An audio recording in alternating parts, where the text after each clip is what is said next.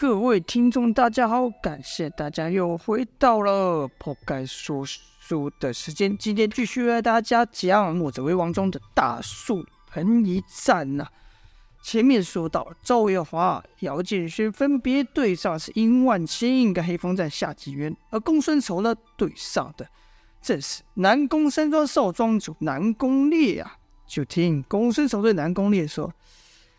南宫家的武功以明艳刀法和英明尺，曾经闻名闻江湖。只是那也是以前的事了，现在是不行了。南宫烈哼了一声说：“不行，就你这把老骨头来试试吧。”公孙丑说：“领教过了，之前有个自称南宫家人，南宫家的人来闯我药王谷，我把他狮子给削去，当做惩戒。”这事你不知道吗？南宫烈贴了眼上一层，公孙丑并该说他哪不知道？公孙丑说的正是他第一次派去药王谷的那个宋旭啊，那个和那个南风堂的严慕白，应该说打赢了南风堂严慕白的那个宋旭啊。当他看到宋旭十指齐断，南宫烈是拍案大怒啊，说道。好你个公孙丑，这不是存心侮辱我吗？这才带人又讨伐药王谷一次。那次公孙丑已不在谷内啊。随着那个时间点，已经随着姚建轩和童风等人到了野鸡之岛，所以呢，南宫烈便趁机把药王谷的人不论会武不会武给杀个大半。南宫烈明艳宝刀出鞘，说道：“死老头！”敢侮辱我，就拿你的命来偿！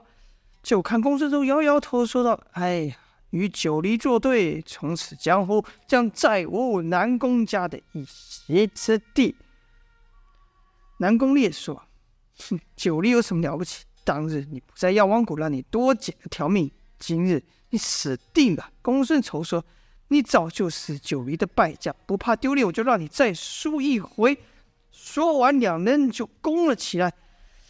南宫烈一出手就是明艳刀招的杀招，烈火焚日，就看红光彤彤，刀光交错，严密异常，几乎把日光都给遮蔽了。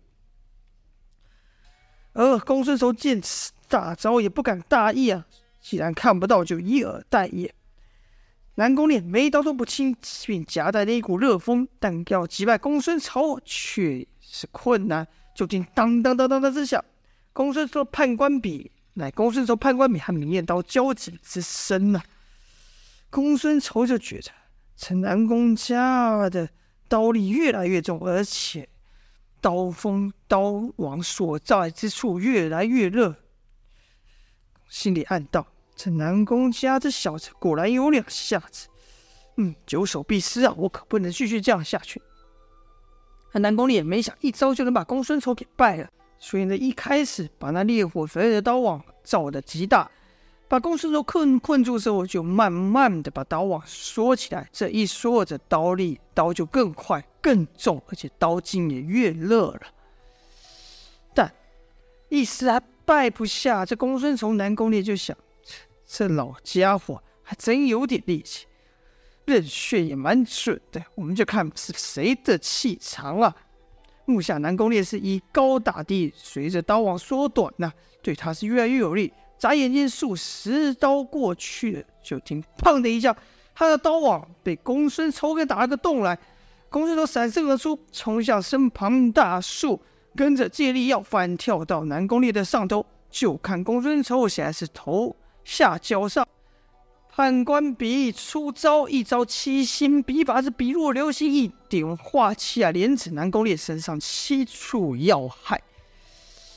南宫烈也不怕，道了声好，我怕你不成，一个变招使出烈焰冲天呐、这招是由下往上抡，倒是来的奇怪，而且在南宫家独特的内劲下，这明艳刀居然凭空生火啊！公孙丑见火刀来袭，哪敢怠慢，只得收笔回防。就听“砰”的一下，两人各自挣开。这一番绝技交手是不分胜负。公孙丑就心里赞道：“好小子，武功修为都出我意料之外。没想到沉默于江湖许久的南宫世家居然出了这么好人物，难怪如此自傲。但口上却说道：“哼，就凭你这两下子，也想要从政，让南宫家重振天下，只怕不够吧？”南宫烈则说：“死老头，说话还挺狂嘛！等你打过我，对我说教不迟。”公孙仇说：“要胜你有何难？”说完，居然主动朝南宫烈攻去啊！南宫烈自然不怕，挥刀硬拼，就看。笔刀要相交之际，公孙仇的笔突然旋转起来，使出了借力打力的招式，将南宫烈的刀一带七身进入了南宫烈的近身，而后说道：“小子，难道你不知道我最擅长的是以手点穴的功夫吗？”说着就朝南宫烈身上使穴点去。南宫烈也不怕，哼了一声，一手也是直穴挺出。手法这块任穴之准，丝毫不逊于公孙仇，指的也是公孙仇的死穴。而且这招正是南宫家另一绝学阴明指。公孙仇知道这指力歹毒，哪会害南宫烈一拼呢？只得手下加劲，把那判官笔用力一震，啪，再把南宫烈给震退。这才闪电闪电般的过招，两人都尽展平生所学，但依旧没奈何得了谁。公孙仇就说道：“哼，难怪你这么狂妄，确实是把南宫家的两个绝学都学会了。”南宫烈则得意的说道：“死老头，你这笔也厉害啊！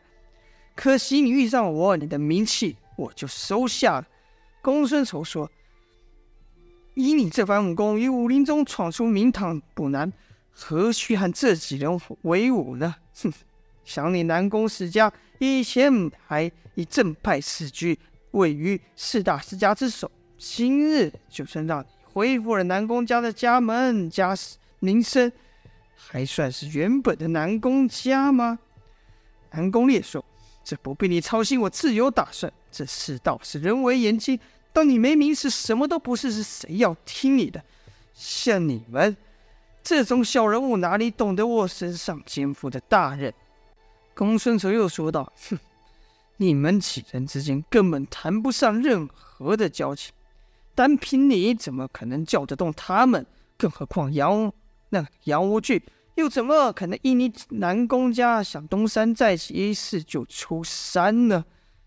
阴阳公烈突然阴恻恻的笑道：“哼，这其中缘由，只怕你是想破脑袋也想不出来吧。”而就在公孙仇与南宫烈这一答话时候。公孙仇是眼观四面，耳听八方啊！看其他的战况，就看到姚建轩被夏金月给打的重倒于树上，口吐鲜血，双手虽然看来受伤不轻了。而另一边，赵月华对殷万清似乎在煽风弹药，败下殷万清，只怕也不是片刻间就办到的事情。唯有而自己应该说自己海南宫烈这边要打得不分不分上下。看来只有石刚那边要分出胜负的样子了。好了，这就是本章的内容啦。不知道石刚对上的胡野剑战况如何呢？就待下回分晓了。感谢各位的收听，今天先说到这边，下播。